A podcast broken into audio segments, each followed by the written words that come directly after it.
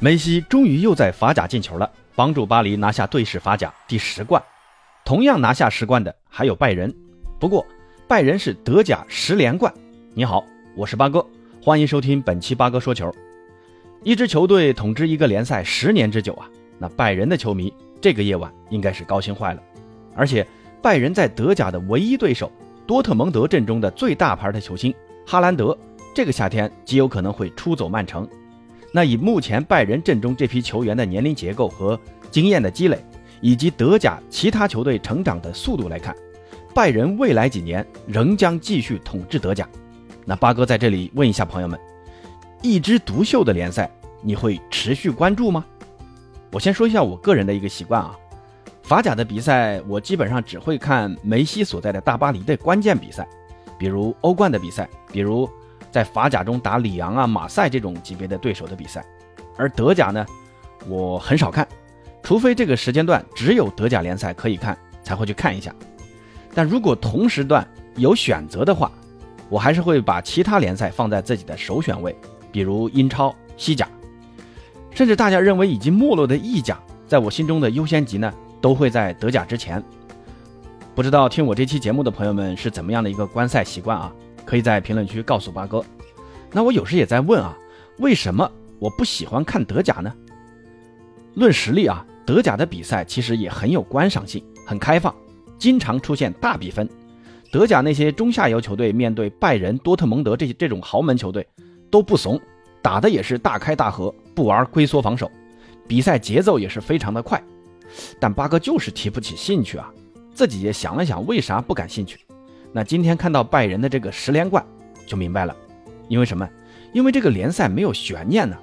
除了拜仁，还有谁能拿下德甲冠军呢？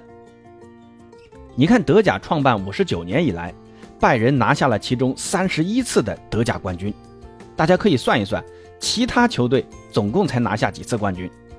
现在排第二的就是这些年勉强能从拜仁虎口夺食的大黄蜂多特蒙德。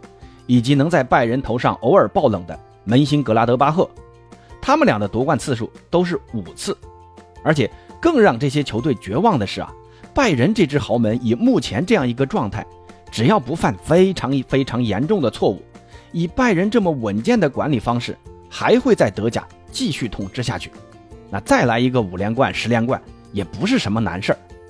当然，很多球队的目标可能并不是为了追求冠军啊。更多的可能只是为了展现自己、娱乐自己、娱乐本地的球迷，那这也无可厚非。但从一个联赛的大角度去看啊，一个缺乏悬念的联赛会有更多更广泛的关注吗？能持续吸引新球迷关注德甲吗？巴克这里呢也不想去评价德甲的管理或者拜仁挖空德甲的行为是否恰当，只是提出自己的一个疑问，供大家探讨一下。可能是我的认知有限，不过虽然看得少啊。但德甲目前的第四名莱比锡红牛，八哥觉得这支球队啊很有特点。莱比锡红牛是由功能饮料生产商红牛公司在2009年通过收购一支德国第五级别联赛球队马克兰斯泰特才成立的。在成立球队之初，就制定了一个十年内升入德国足球甲级联赛的计划。当时呢，这支球队是从德国的第四级别联赛，也就是。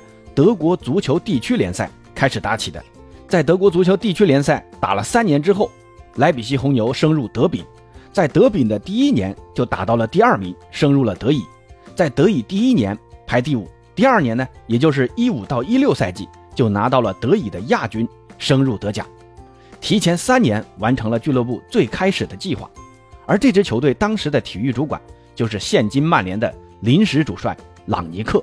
朗尼克当时对于莱比锡红牛的改造，可以说开创了德国足球的新风潮。随后，很多德国教练异军突起，而且德国足球也在短暂的低谷后迅速重新崛起。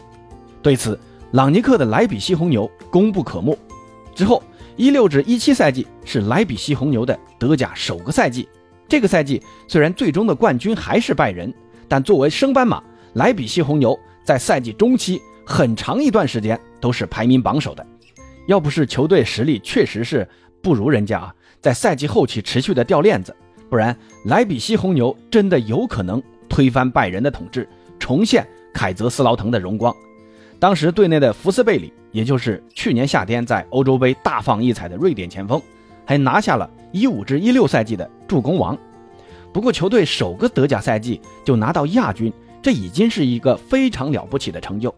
那随后第二个赛季，球队逐步在德甲站稳脚跟。到了一九至二零赛季，莱比锡红牛在欧冠比赛中史无前例的闯进了半决赛。八分之一决赛，他们淘汰了热刺；四分之一决赛。他们绝杀了马竞，最后在半决赛碰到了如日中天的大巴黎，但很可惜，最终零比三败下阵来，目送大巴黎进入决赛。不过，大巴黎在决赛中的对手却是同样来自德甲的拜仁慕尼黑，最终还是老辣的拜仁技高一筹，一比零战胜了大巴黎，拿下了当赛季的欧冠冠军。但莱比锡红牛这样一支年轻的队伍能够闯进欧冠四强，已经可以说是开创了历史。上赛季，莱比锡红牛再次拿到了德甲的亚军。这个时候啊，号称德甲毒瘤的拜仁终于忍不住手中的镰刀，挥向了莱比锡，挖走了队内年轻的主帅纳格尔斯曼和队长萨比策。但本赛季拜仁的一个表现，相信很多拜仁的死忠球迷都会觉得这次的镰刀似乎有点割错了。哼，那说了这么多，八哥还是觉得一个健康的联赛。还是需要更多的像莱比锡红牛和多特蒙德这样的球队，也需要给这类球队更多看到冠军希望的机会。这里不是说要拜仁故意放水啊，而是觉得拜仁在自身如此巨大的财力支持的情况下，可以更多的从其他联赛来吸引球星加盟，而不是窝里横，国内谁强我挖谁。那像前些年的多特，近两年的莱比锡，都是拜仁镰刀的受害者。那说完德甲的拜仁和莱比锡。咱们再来说说大巴黎，梅西终于在联赛进球了，而且是拿下联赛冠军的一个重要进球。今天凌晨，法甲第三十四轮，大巴黎一比一和朗斯战平，提前四轮拿下法甲冠军，这也是大巴黎的队史第十座联赛冠军，也因此追上了圣埃蒂安，成为法甲夺冠最多的两支球队。梅西在比赛下半场第六十七分钟接内马尔横传。在自己熟悉的梅西走廊，一脚石破天惊的世界波，帮助大巴黎取得一比零的领先。那这个球也是本赛季内马尔为梅西助攻的第一粒进球。梅内连线终于在赛季快结束时才重现江湖，不容易啊！在八哥心里，梅西进这样一个球啊，比巴黎夺冠更让我开心。确实啊，确实，梅西已经很久没有进过球了。这个赛季呢，梅西逐渐远离了禁区，担负起组织进攻的重任。而且梅西的个性在远离了自己的舒适区之后，似乎也有点不太适应。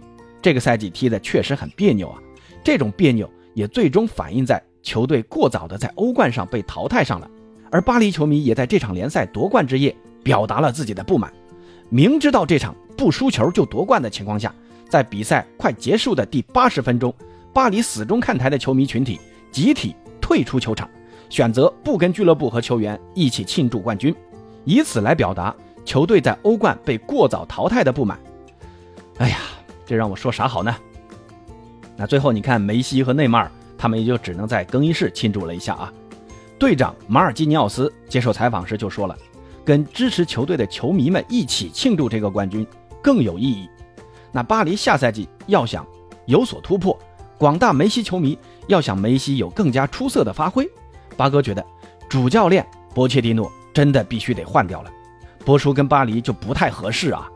这次的法甲冠军是波切蒂诺执教的第一个冠军，下赛季巴黎在保障法甲冠军的同时，还是需要在欧冠有更大的突破，这也就需要一个更有魄力和战术调整能力的主帅了。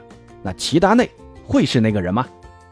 目前五大联赛德甲冠军被拜仁拿下，法甲冠军被大巴黎拿下，其他联赛的冠军。暂时还没有完全的定下来，不过西甲基本上就是皇马了。还有五轮比赛，皇马领先第二的巴萨十五分。虽然巴萨少赛一轮，但除非皇马接下来五场比赛全输，巴萨全胜，巴萨才有机会拿下冠军。但这基本上不可能啊！下轮联赛，皇马只要赢球就能提前四轮拿下西甲冠军。这个周末因为是国王杯的决赛，西甲轮空，只有巴萨的一场补赛。最终呢，皇家贝蒂斯点球大战六比五战胜了瓦伦西亚，拿下了国王杯的冠军。而皇马则是获得难得的休息机会，可以积极备战周中对阵曼城的半决赛，而曼城则是要为英超冠军全情投入。目前，曼城只在联赛领先红军利物浦一分，一刻不敢松懈。这轮联赛更是五比一大胜小蜜蜂沃特福德，在多赛一轮的情况下领先利物浦四分。现在压力重新回到了利物浦身上，这轮利物浦将要面临埃弗顿的同城德比，压力不小啊。而意甲冠军争夺也到了最后的白热化阶段，国米在主场迎战旧帅穆里尼奥率领的罗马队，最终国米三比一战胜了罗马，在冠军争夺战中取得两分的领先优势，而且罗马也是。国米剩余赛程中实力最强的一个对手，接下来的比赛只要国米稳定发挥，那意甲两连冠将是大概率事件。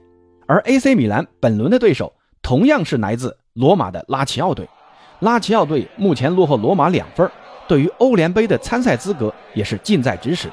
我想拉齐奥不会轻易投降的，AC 米兰还是得要注意了。